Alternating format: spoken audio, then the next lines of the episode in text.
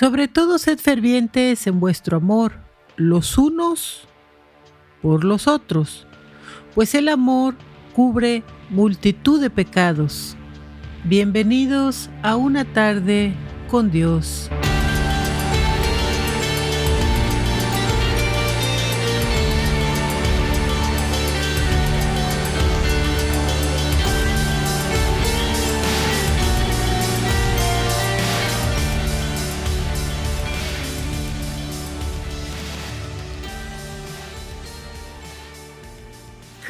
Hablemos de la piedad. La piedad se refiere a la compasión, la clemencia o la misericordia que se tiene hacia algo o alguien. La piedad se demuestra al realizar actos de amor, justicia, misericordia, compasión, obras que suelen ser identificadas con la piedad en general. Son las responsabilidades del seguidor piadoso de Dios en el cristianismo bíblico por la reverencia que se tiene al Señor. Alguien piadoso, por lo tanto, siente misericordia o clemencia por el prójimo. Esta persona se apiada del otro y trata de brindarle su colaboración actuando con bondad. En 1 Timoteo 4:8 dice, ejercítate para la piedad, porque el ejercicio corporal para poco es provechoso, pero la piedad para todo aprovecha, pues tiene promesa en esta vida presente y en la venidera. En 1 Timoteo 6:11 dice, Tú en cambio, hombre de Dios, huye de todo esto y esmérate en seguir la justicia, la piedad, la fe, el amor, la constancia y la humildad. Cuando hablamos de Jesús como un ejemplo de vida piadosa, nos damos cuenta que Él realizó milagros. A su palabra los ciegos recibieron la vista, los sordos oyeron, los cojos saltaron y los muertos volvieron a la vida. En conformidad con la voluntad del Padre. Jesucristo vivió una vida perfecta y sin pecado, llevando una vida realmente piadosa. El don de la piedad significa ser verdaderamente capaces de gozar con quien experimenta alegría, llorar con quien llora, estar cerca de quien está solo o angustiado, corregir a quien está en error, consolar a quien está afligido, acoger y socorrer a quien pasa necesidad. ¿Qué significa don? Significa dádiva, regalo o presente, cualidad o habilidad que alguien posee. La piedad también es una virtud que es inspirada por el amor a Dios, una tierna devoción a las cosas santas y por el amor al prójimo se realizan actos de amor y compasión. ¿Qué significa virtud? Es la capacidad que tiene una cosa de producir un determinado efecto positivo, disposición habitual para hacer el bien. Muchas veces pensamos que no es necesario decir nada cuando tenemos delante a alguien que siente un gran dolor en el corazón Pensamos que no es una buena idea darle un abrazo o incluso simplemente una mirada de comprensión o compasión. Que asumir que una persona está dolida es algo que solo serviría para recordarle su dolor. Como si no recordárselo hiciera que no le doliera más. Esa persona necesita precisamente que le reconozcan cuando se muestra ante el otro busca un abrazo o una aceptación de su dolor de algún modo. Si no, ese dolor se va enterrando dentro de su corazón y el proceso sigue, pero es más lento y en cierto modo más doloroso. La persona necesita esa muestra de afecto para poder pasar al siguiente nivel y seguir librando batallas y disfrutando de su presente. Si no es así, se quedará estancada como si le faltara algo del otro. Cuando la persona dolida se encuentra con el otro que no la consuela, pero sí acepta su sufrimiento y le reconoce, la persona se sentirá apreciada. Aceptar y apreciar van de la mano.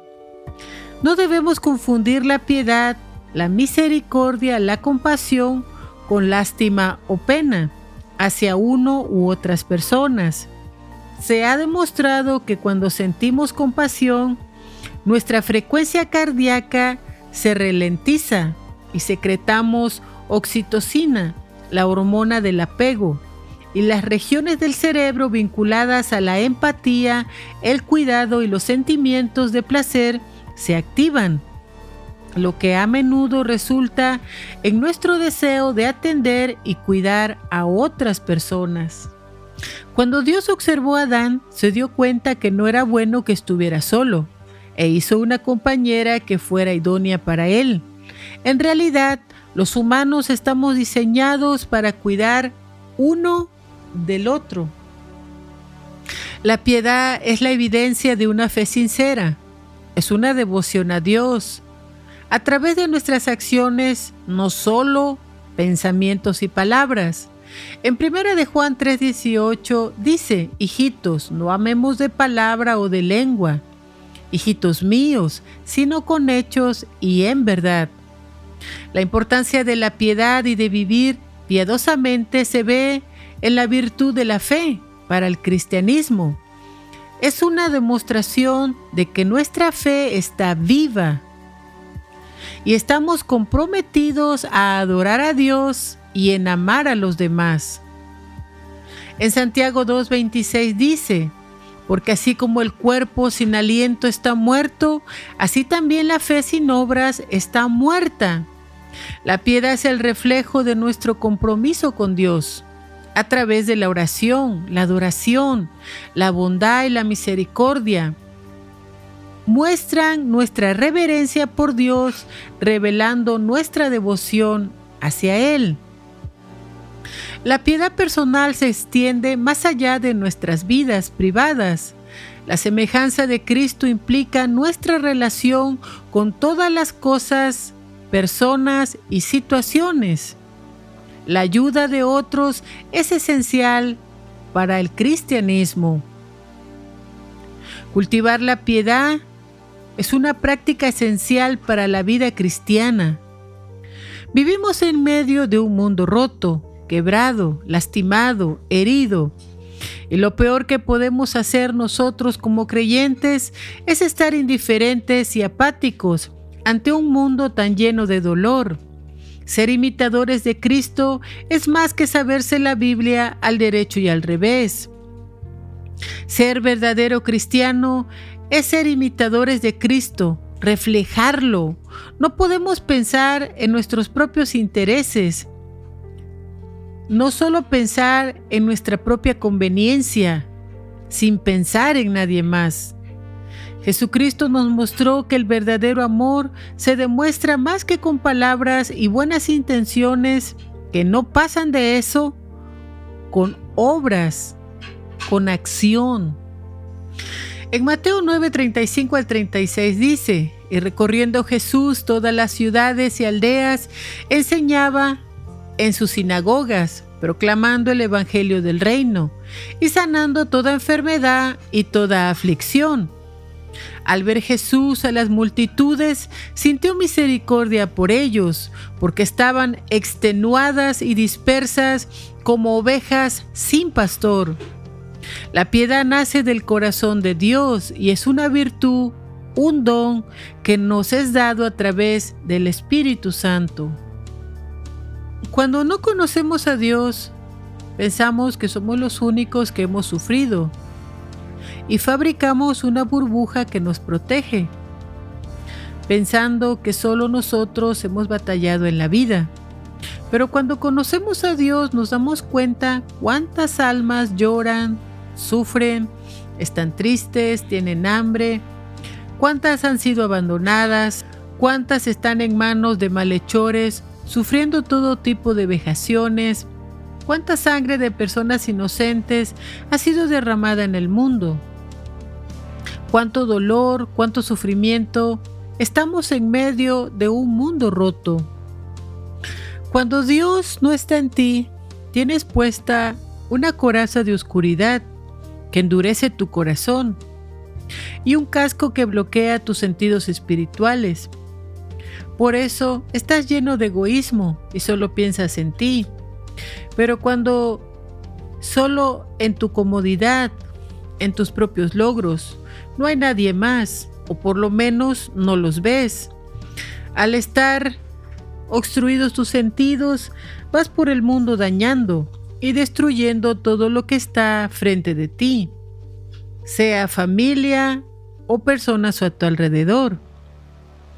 Pero cuando las escamas de tus ojos caen por la misericordia de Dios, es Dios quien empieza a sensibilizar tu corazón, tu espíritu, y empieza a hacerlo sensible al dolor.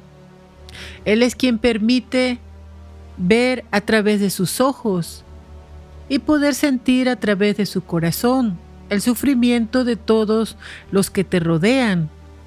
Entonces, puedes ver también tus propios errores, tus fallas, tus debilidades, tu necedad, todo el mal que hay en ti. Tu mente empieza a ser renovada, tu corazón empieza a ser sensible. Puede llegar a ser tal la sensibilidad que no solamente verás lo físico, sino también puedes llegar a ver lo espiritual. Entonces te darás cuenta que las personas que forman parte de este mundo están rotas del alma y del corazón. Cuando tú vienes a Cristo, tú que formabas parte de ese mundo roto, quebrado, y empiezas a conocer más de cerca a Dios, sabes ahora que del corazón de Dios viene el amor más puro. Antes no te amabas, ni siquiera tú. Te destruías con drogas y vicios, con placeres pasajeros. ¿Cuántos llegamos al suicidio? ¿Cuántos tuvieron que venir a Cristo después de un golpe duro? Tú ponle el nombre. Pero una vez que Dios sanó tus heridas y saturó tu corazón de su amor, ahora puedes ver que hay más personas como tú. Y que lo que Él ha hecho por ti, también lo puede hacer por otros, que necesitan sanar sus vidas rotas. Pero ¿quién lo hará si todo esto queda solamente en nuestros pensamientos y no vamos a la acción? Jesucristo le dijo a sus discípulos, la cosecha es mucha, pero los labradores pocos. Rueguen pues al dueño de la cosecha que envíe labradores a su cosecha. Jesucristo debe ser nuestro modelo a imitar. La piedad debe llegar a ser un rasgo espiritual en nuestro carácter o en el carácter del creyente. Estoy segura que siempre tenemos identificado a alguien ya que creemos que este es un rasgo característico solo de algunas personas o es un don que solamente le fue dado a algunos. Pero es una realidad que la piedad debemos de ejercitarla. Ejercitarse significa adquirir destreza en la realización de una actividad por medio de la práctica. Ejercitarse equivale a esforzarse. Creo que mis palabras no alcanzan para describir a mi esposo, pero yo veo cómo él siempre está pensando en los demás. Si hay algún guiso en la casa, siempre está llevando un plato a algún vecino que está solo. Junto del lugar a donde vivimos hay un lote baldío con un gran rosal y otros árboles Hace algunos años se oían como unos 10 pajaritos, pero empezamos a traerles alimento para pájaros y darles de comer. Y hoy en día, entre huilotas y cucaracheritos, es una enorme parvada. Sé que mi esposo piensa y recuerda en todos los pajaritos que él cazó cuando estaba en México. Nosotros oramos por todos los animales y recuerdo que cuando el Señor me pidió que ayudáramos a los gatos, por supuesto yo pensé en unos gatitos muy bonitos que habían nacido a unas tres cuadras de donde vivimos. Pero cuando quise tomar uno de ellos, dijo que, que no. Así que un día una vecina le habían nacido unos gatos abajo de su casa. Eran dos gatitos prietos, o sea, negritos. Estaban flacos, huesudos, feitos y llenos de pulgas. Entonces el Señor dijo, esos son los que quiero que cuides. Ese fue el inicio de una gran cantidad de gatos que han pasado por nuestro hogar. Alimentamos a todos los que podemos. Hace unos días se acercó a nuestra casa una gatita y mi esposo dijo, ¿Viste? Esta gatita llegó a la puerta exigiendo que le abriéramos. Y se mete como que ya llegó al lugar seguro, como que siempre ha vivido aquí. Una gatita que llegó hecha un retacito de hueso, con una profunda diarrea, pero que siente que llegó a casa. Es triste ver cuando la tapamos con la cobija, siente que es lo más parecido a su mamá y le busca la teta, a la cobija. Dorita tiene tres meses. Así como Dios nos da su amor, nos lo da para que nosotros se lo demos a su creación. Porque cuando Él trajo el gran diluvio, Él decidió salvar una pareja de cada especie. Él lo hizo porque sintió tristeza en su corazón al ver la condición en que se encontraban. Aquí donde vivimos son más los gatos que las personas, pero ellos nos traen gran felicidad. Sin embargo, nunca falta la maldad, ya que este pasado Halloween, Jesucristo lo reprenda, nos mataron siete gatos. Hay personas que no se quieren ellas mismas. ¿Cómo pueden amar a otros? Esas personas fueron dañadas y forman parte de este mundo roto, así que solo saben dañar y destruir. Dios es un Dios de equilibrio.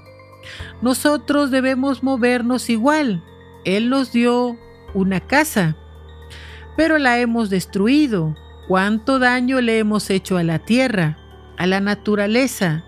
No puedes decirte hijo de Dios si contribuyes a su destrucción.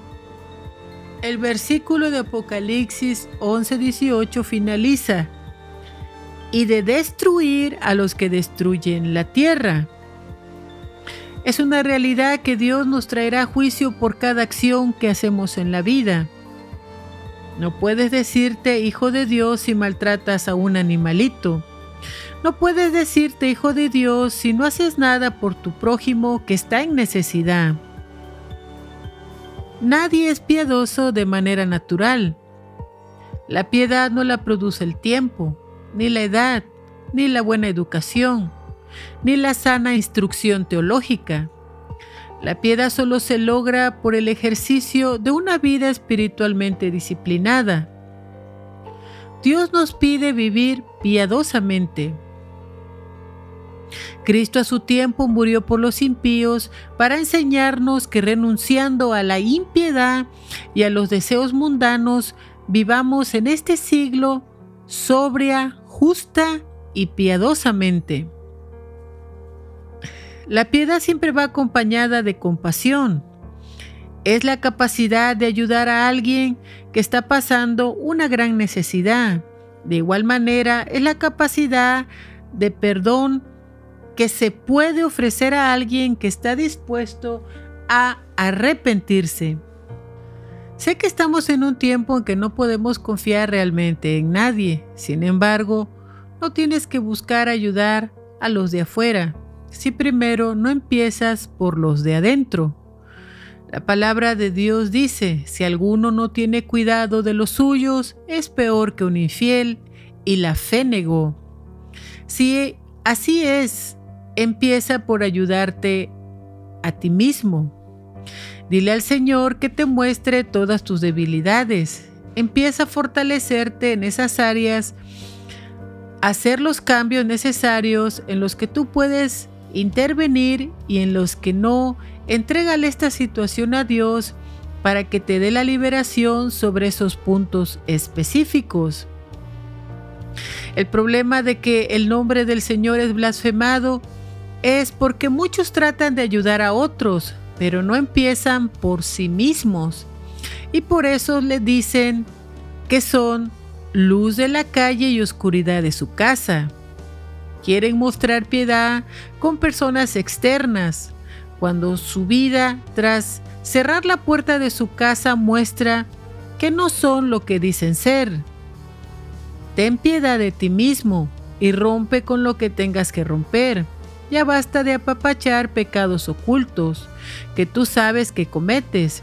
Cuando en tu propia familia vean un cambio verdadero en ti, ellos quedarán lo que tú tienes.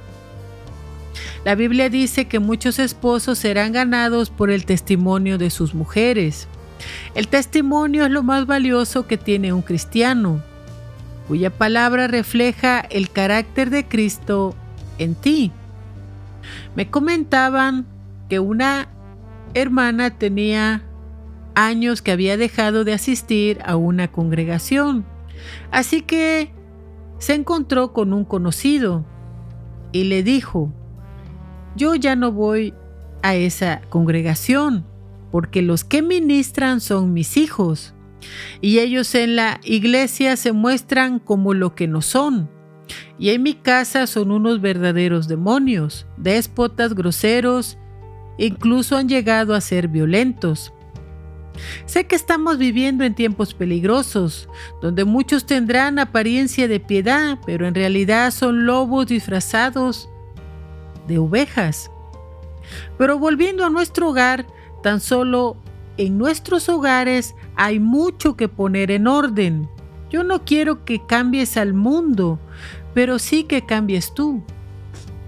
Porque nosotros damos lo que tenemos.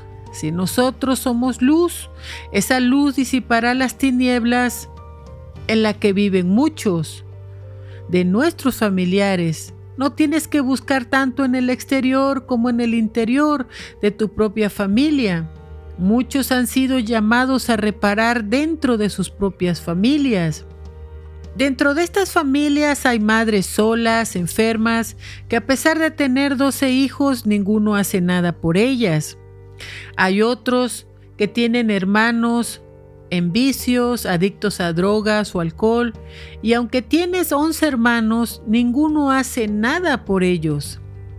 Son familias grandes de dos hermanos y cada uno con sus familias de 10, de 5. Son familias enormes, pero estas están divididas. Todos son enemigos unos de otros. Están en una guerra campal y estamos hablando de una sola familia. Muchos, sean creyentes o no, ven como caso perdido a sus hijos sumergidos en drogas y les han cerrado las puertas de sus casas. Tal vez piensen, ojos que no ven, corazón que no siente. Pero hoy Dios te está pidiendo que busques a tu hijo o a tu hija y haz hasta lo imposible por ayudarlo. Yo en realidad nunca voy a las compras con mi esposo. Soy muy mala administradora.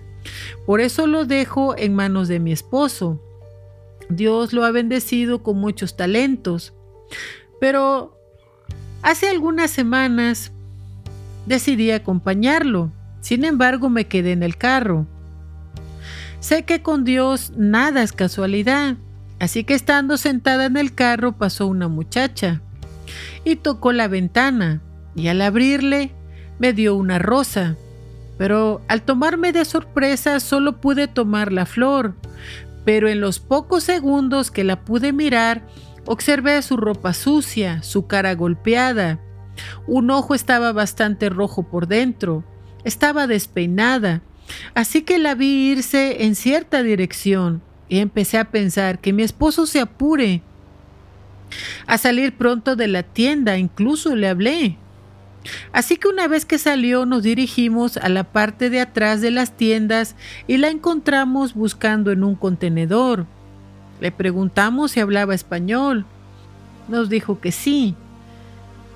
Entonces nos comentó que desde los 12 años comenzó a consumir alcohol, que su madre tenía un año de muerta y que ella tenía todavía un papá, el cual se hacía cargo de dos de sus hijos pero que ellos no la querían y que su papá la había sacado de su casa. Ahora ella vivía caminando en las calles durante el día y dormía en cualquier lugar de la calle. Ella estaba golpeada, seguramente la abusaban sexualmente durante la noche por unos tragos de alcohol. La muchacha en la actualidad ya tenía 30 años y estaba cansada de esa vida. Oramos por ella, ella lloraba inconteniblemente, pero siguió su camino. Aunque nos dio un teléfono, no hemos vuelto a saber nada de ella, ya que su teléfono no sirve. Esta es la historia de cientos de vidas de personas que viven en las calles y todos ellos tienen una familia que perdió la fe, la esperanza en su cambio. No podemos cerrar nuestro corazón ante hijos, esposos, mujeres, hermanos que están rotos y que hoy deambulan en las calles. Estoy segura que estas personas están cansadas de la vida que llevan, pero nadie les brinda la mano. No hace mucho oí una plática de mi esposo y mi hijo, que andaba un señor en estado de embriaguez pidiendo dinero. Y yo le dije a mi esposo, Dios lo está mandando para ayudarlo. Un día estando yo y uno de mis hijos por la tarde, llegó pidiendo dinero y comencé a hablar con él. Su aspecto era terrible, una persona que duerme en la calle, sucia, rodeado de moscas, que quería dinero para curársela. Yo te puedo ofrecer comida, pero dinero irías enseguida a buscar licor así que le hablé a mi hijo para que me acompañara a hablar con él. Empecé a preguntarle qué era lo que lo había llevado a esa condición. El señor había venido a este país y al no conocer a nadie, las personas donde vivía le quitaban sus cheques, así que se escapó y no tenía nada. El tiempo hizo estuviera así de sucio, además de que empezó a tomar descontroladamente. Después de mucho hablar, le dije que si podía hacer una oración conmigo. No se negó, pero después de las primeras palabras se quedó dormido. Así que en esos instantes en que cerró sus ojos tuvo una visión, donde miró una paloma blanca que venía hacia él. Al verlo dormido lo toqué y le dije, vamos a hacer la oración. Y él estaba muy emocionado por aquella paloma. Así que esta vez hizo la oración, él mismo rechazando todo lo malo, y después tuvo un urgente deseo de vomitar. Pero cuando comencé a platicar con él, le dije, tienes que dejar de tomar, te estás destruyendo, estás muy joven y tienes una familia que te necesita. Y las palabras que él pronunció es que no puedo. Sabemos que existe el espíritu de no puedo. Sabemos que todas las personas que no pueden romper con las adicciones, ya sea de drogas, ya sea de alcohol o cigarros, siempre mencionan esta palabra, no puedo. Sabemos que este es un espíritu que impide que las personas dejen estas adicciones, estos vicios. Se aloja en su mente. La última vez que lo vi, lo vi sobrio, estaba bañado. Trato de mantenerlo constantemente en mis oraciones porque la vida que está llevando está haciendo que su familia esté abandonada económicamente. Desgraciadamente todos los vicios y las malas decisiones que tomamos complican la vida de nuestros seres queridos. Sin embargo, no tienes que ir tan lejos. Dentro de tu casa hay muchas situaciones que hay que poner en orden. Hijos rebeldes, hijos en pandillas o gangas, hijos que son adictos a videojuegos, personas adictas a las telenovelas, películas de terror, violencia y sexo. Tienes que hacer un recuento de lo que sucede en tu familia, si realmente tu relación matrimonial está en una buena condición, porque en realidad hay demasiados matrimonios dañados porque no platican, los esposos con sus mujeres o las mujeres con sus esposos y esos son malos síntomas de que no hay una buena comunicación. Hay muchas personas que no hablan, que no expresan lo que sienten y todo eso lo van guardando en un corazón roto. No es posible que tú te desvivas por hacer mil cosas por los demás, pero descuidas a las personas que Dios te entregó a ti, tu esposa, tus hijos, etcétera. Haz un recuento de los daños. Aún hay tiempo para reparar, para restaurar, para hacer los cambios. Cuando yo estaba sin Cristo, el diablo me mostraba que el problema eran todos los demás y que al eliminarlos de mi vida estaría bien. El diablo es bastante mentiroso, estoy segura que eso le dice a muchas personas. Pero cuando yo vine, bueno, no vine, Dios me trajo, y me mostró que yo estaba dañada, rota y destruida. Era yo quien tenía que bajar mis ojos y mirar a mi interior y reparar, sanar, restaurar. Lo que estuvo de mi parte lo hice y lo que no lo hizo por mí Dios. Rompió mis cadenas, mis cepos, mis grilletes, me sacó de la jaula de la destrucción y hoy soy libre. Lo siguiente que me dijo ahora, todo lo que tú destruiste lo vas a reconstruir. Entre esas cosas era mi matrimonio, mis hijos, etc. Esto ya lo he hablado en otros audios. Tú no puedes tener piedad de nadie si no tienes piedad de ti mismo porque muchos nos autodestruimos inconscientemente, guardando rencor, odio, celo, resentimiento hacia padres, madres, hijos, esposos, etc.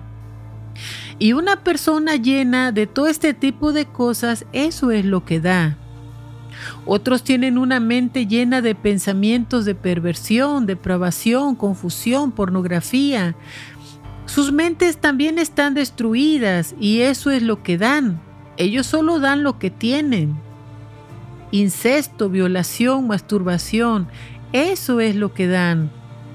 Otros sumergidos en la violencia, porque eso es lo único que recibieron. Crecieron en medio de padres violentos que les maltrataban, los abusaban, los golpeaban. Y lo que dan estas personas es violencia, golpes y muerte. Otros tienen familiares que son muy pobres y no hacen nada por ellos.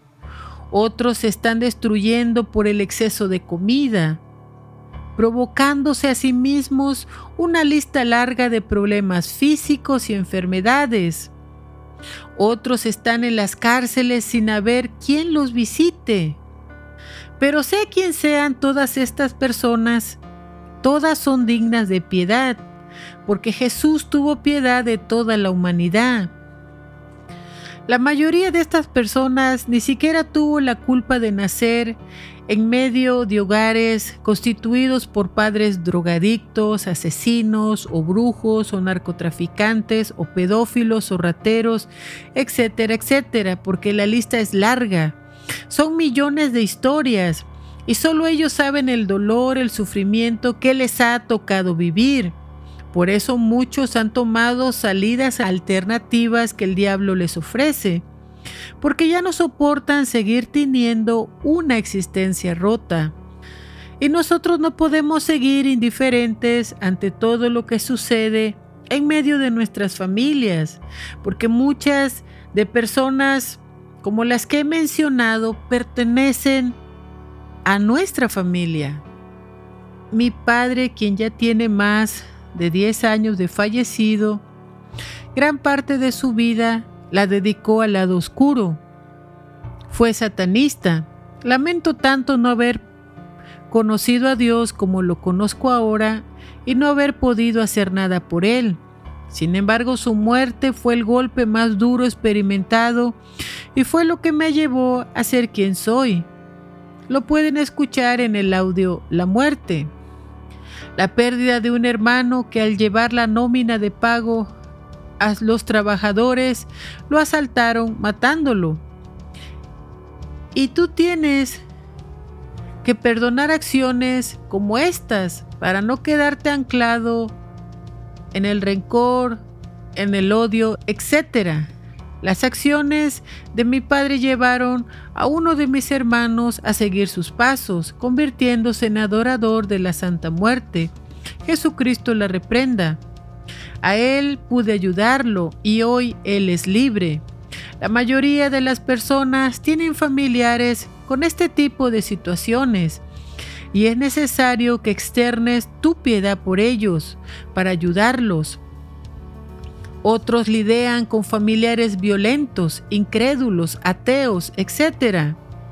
Yo no sé cuál es tu caso, solo sé que si nosotros no hacemos nada, simplemente no sucederá nada. Y luego nos lamentaremos de lo que pudimos hacer y no hicimos. Toda la familia de parte de mi padre murió de manera trágica, y cada día oro que estas maldiciones no alcancen a mis hermanos varones, ni a nuestra descendencia. Todo esto es una lucha constante, pero te repito, no puedes hacer nada por nadie si no te pones serio y empiezas por ti. Ya basta de tanto conocimiento. Muchas o demasiadas personas están consumiendo tanto, tanto conocimiento, pero no lo están llevando a la práctica en sus propias casas, con sus propias familias. Y vemos que Dios nos está llamando a hacer la diferencia. Muchos no pueden hablarle a su propia familia porque saben que su familia los conoce tal y como son. Pero cuando tú tienes cambios reales, la Biblia dice que cuando Dios se agrada de ti, hasta tus enemigos los hace tus amigos. Muchos viven en enemistad con su propia familia porque se acostumbraron a ser creyentes de apariencia. No sigas jugando con tu salvación y la de tu familia. Muchos tendremos las manos llenas de sangre porque no hicimos nada por nuestros familiares. ¿O es que tanto conocimiento nubla nuestros sentidos? ¿Que acaso no entendemos lo que leemos? ¿Que entre más sabemos, más culpables nos hacemos? Porque no advertimos a los demás, porque no ayudamos a los demás, y nos estamos quedando como testigos mudos. Estamos cometiendo los mismos pecados que Sodoma. En Ezequiel 16:49 dice, Esta es la iniquidad de Sodoma, tu soberbia hermana. Estaba satisfecha de pan y moraba con seguridad, ella y sus hijas pero nunca socorrió a los necesitados ni a los pobres, sino que se llenó de orgullo e hizo lo malo ante mí. Al ver estas cosas en ellas, las arruiné. Los pecados de Sodoma eran el orgullo, la glotonería, la pereza, mientras que afuera sufrían los pobres y los necesitados. Ella fue arrogante y cometió pecados detestables. En 1 Corintios 11 del 11 al 12 dice, pero estas cosas que le sucedieron fueron para nuestro ejemplo, fueron escritas como una advertencia para nosotros, para quienes ha llegado el fin de las edades. Así que el que crea estar firme, tenga cuidado de no caer. todos estos escritos, que estoy segura que hemos leído una y otra vez, una y otra vez, quedaron allí para nuestra advertencia, porque es a nosotros quien nos está tocando vivir en los últimos tiempos. La Biblia dice, ¿cuántas veces debo perdonar al que me ofende? ¿Hasta siete veces? Jesús le contestó, no te digo que hasta siete veces, sino hasta setenta veces siete. En pocas palabras, siempre. Lo leemos y seguimos sin perdonar a las personas que nos dañan. ¿Cuántos de nosotros no sabemos estos pasajes de memoria?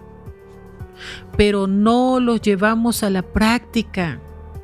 Leemos Mateo 25 del 30 al 45 y lo leemos una y otra vez. Y los leemos una y otra vez. Hasta los pastores hacen estudios de estos versículos. Del final de los tiempos, de los juicios de Dios. De cómo otra, en otras épocas la, la tierra fue advertida para arrepentirse. Cuando leemos Mateo 25 del 30 al 45, de las cabras y las ovejas, pareciera que no comprendemos que todo esto se resume en amar a nuestro prójimo y que tenemos que hacer todo lo necesario por ellos en medio de la situación en la cual se encuentren. Y que si no ayudamos a nuestro prójimo, esto también nos condenará. Porque somos egoístas, porque somos necios, porque somos sordos, porque hemos llegado a ser testigos mudos y solo pensamos en nosotros mismos. ¿Cuántas veces he tenido yo y cuántas veces has tenido tú la oportunidad para hacer algo por alguien y no lo haces o no lo hacemos. El segundo mandamiento en el cual se resume toda la ley es amar a tu prójimo como a ti mismo. Simplemente voltea al versículo. Dice, amarás a tu prójimo como a ti mismo. Pero cuando tú lo volteas, yo debo amarme a mí mismo para poder amar a mi prójimo. ¿Quién es mi prójimo? Mi madre, mi padre, mi esposa, mis tíos, mis primos, mis cuñados, mis hijos, etcétera, etcétera, etcétera. De esto se trata toda la piedad, amar. Yo le digo al Señor, enséñame a tener compasión por las personas como tú la tuviste por mí. Enséñame a amarte a ti como tú me amaste a mí. Debemos despertar toda la piedad como la compasión, la misericordia, el amor vienen del corazón de Dios. Dios es amor. Si todo esto se acaba, si toda esta misericordia, este amor, esta piedad no se practica en nosotros que nos decimos creyentes, que nos decimos hijos de Dios, y no la llevamos a la práctica, ya no habrá entonces que detenga la maldad. El amor se está perdiendo. La misericordia se está perdiendo todo se está perdiendo porque ya no hay gente que esté viviendo piadosamente, ya no hay gente que esté llevando a la práctica las verdaderas enseñanzas de Jesucristo. Ya no estamos reflejando a Cristo en nuestro carácter, estamos viviendo vidas egoístas. Cuando todo esto se acabe, la maldad se manifestará en una escala extrema. Todo tipo de maldad se desatará en el mundo. Y entonces, si no hay amor, ¿qué hay? Hay odio. nos odiaremos unos a otros hasta matarnos, hasta exterminarnos. Y ya nadie lo detendrá. Pidámosle a Dios que nos dé una mente nueva, un corazón sensible, lleno de piedad, porque esto nos moverá a la oración, al ayuno, a amar verdaderamente a nuestro prójimo. Porque lo que hoy está deteniendo tanta maldad es que hay gente que está intercediendo, que está orando, que está clamando, que está suplicando, que está doblando rodillas para que muchas personas de las que tienen ese corazón roto se sanen, sus vidas sean sanadas y sean restauradas. Pero cuando ya no haya ese amor, entonces, ¿qué quedará? Cuando ya no haya luz, ¿qué es lo que quedará? Solamente tinieblas. Dios es el amor. Dios es el fundamento verdadero del amor. Dice, porque el que no ama es porque no conoce a Dios, porque Dios es amor. En primera de Pedro 4:8 dice, sobre todo ser fervientes en nuestro amor, los unos por los otros, pues el amor cubrirá multitud de pecados. En otra versión dice, sobre todo, ámense profundamente, porque el amor es capaz de perdonar muchas ofensas. Si nosotros que nos decimos hijos de Dios, no practicamos la piedad, ¿quién lo hará?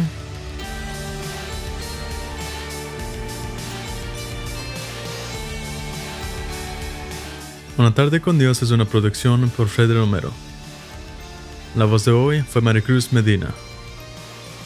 Música original por Freddy Romero. Visita nuestro canal de YouTube, Verdad Superior, o visita nuestro sitio verdadsuperior.com para más información sobre el mundo espiritual. El proverbio de hoy. La misericordia de Dios para con nosotros está ligada a nuestra misericordia hacia el prójimo.